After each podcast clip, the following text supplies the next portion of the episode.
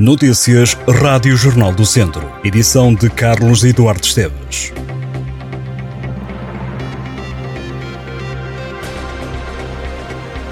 ...2022 promete ser um ano mau para a produção de azeite no distrito de Viseu. A apanha da azeitona em algumas zonas já arrancou, mas os olivicultores não se esperam grande produção. Estimam perdas entre os 50% e os 70%. Delfim Vaz, produtor de azeite de Viseu, diz que este ano, se houver 30% de produção, é muito. João Pedro Vaz, da Cooperativa de Olivicultores de Nelas, caracteriza 2022 como um ano mau para o azeite. Explica que vai haver menos produção porque as oliveiras estão com pouca azeitona.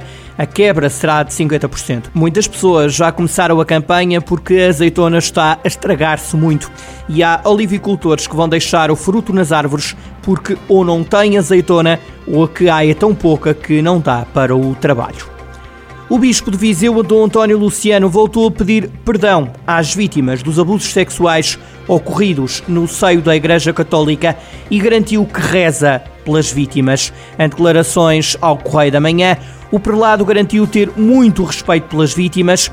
Peço perdão por esses pecados que foram cometidos contra essas vítimas e rezo por elas, afirmou Dom António Luciano, acrescentando que se houvesse apenas um caso, já era muito doloroso. Esta já não é a primeira vez que o Bispo de Viseu pede perdão às vítimas dos abusos na Igreja. Em junho, numa homilia, Dom António Luciano fez o mesmo e lembrou os pecados e as virtudes do exercício do sacerdócio. Na entrevista ao Correio da Manhã, o Bispo revelou também que o caso do padre Luís Miguel Costa já foi enviado para Roma e que a Diocese aguarda o desfecho do processo judicial que corre no Tribunal de Viseu. O julgamento do sacerdote deve começar em fevereiro do próximo ano. O presidente da Federação Académica de Viseu, Bruno Faria, mostrou-se esta segunda-feira preocupado com a falta de casas e quartos para estudantes do ensino superior na cidade viziense e alertou que, para contornar o problema, os senhorias estão a instalar duas camas por quarto. Bruno Faria até considera que esta pode ser uma solução, mas defendeu que esta não é a melhor maneira de ultrapassar o problema, alertando que esta opção acaba por reduzir a privacidade dos alunos e os locais de estudo. Segundo Bruno Faria, Viseu está a sofrer de um problema nacional que também já chegou a cidades do interior do país, daí que o dirigente federativo agradeça que os novos alojamentos que estão a ser projetados para a cidade, com a ajuda do Plano de Recuperação e Resiliência, sejam executados o mais rapidamente possível. Este ano, Viseu deve acolher cerca de 1.400 novos estudantes, distribuídos pelas três instituições de ensino superior existentes no Conselho, Politécnico, Piaget e Católica.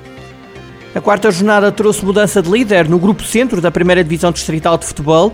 O Vila Sante Sá perdeu fora contra a Sampedrense e quem aproveitou a derrota foram o Santa Cruzense e o Campia que ganharam os jogos. Grupo Centro, os Ciências 0, Campia 3, Santa Cruzense 1, Travanca 0, Cesurense 0, Viseu Benfica 2 e Sampedrense 2, Vila Sante Sá 0. Nos outros grupos, a liderança mantém-se a mesma. A norte, Oliveira do Douro continua imparável, desta vez, porém, ganhou pela margem mínima. Os Ceireiros 5, Arcos 0, Boaças 2, Tarouquense 4, Parada 0, Oliveira do Douro 1 e Alvite 1, Vila Maiorense 2. A jornada deste fim de semana no Grupo Sul da Primeira Distrital fica marcada pela goleada imposta pelo Val de Açores ao Nandufo por 9-0, triunfo que dá a liderança isolada ao conjunto Mortágua que tem agora mais 5 pontos do que o Besteiros.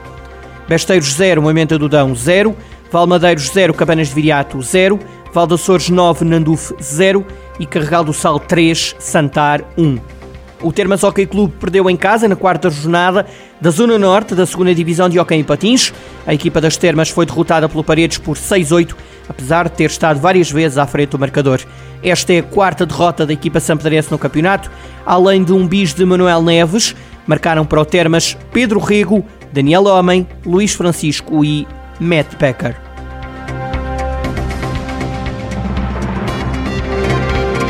Estas e outras notícias em jornaldocentro.pt.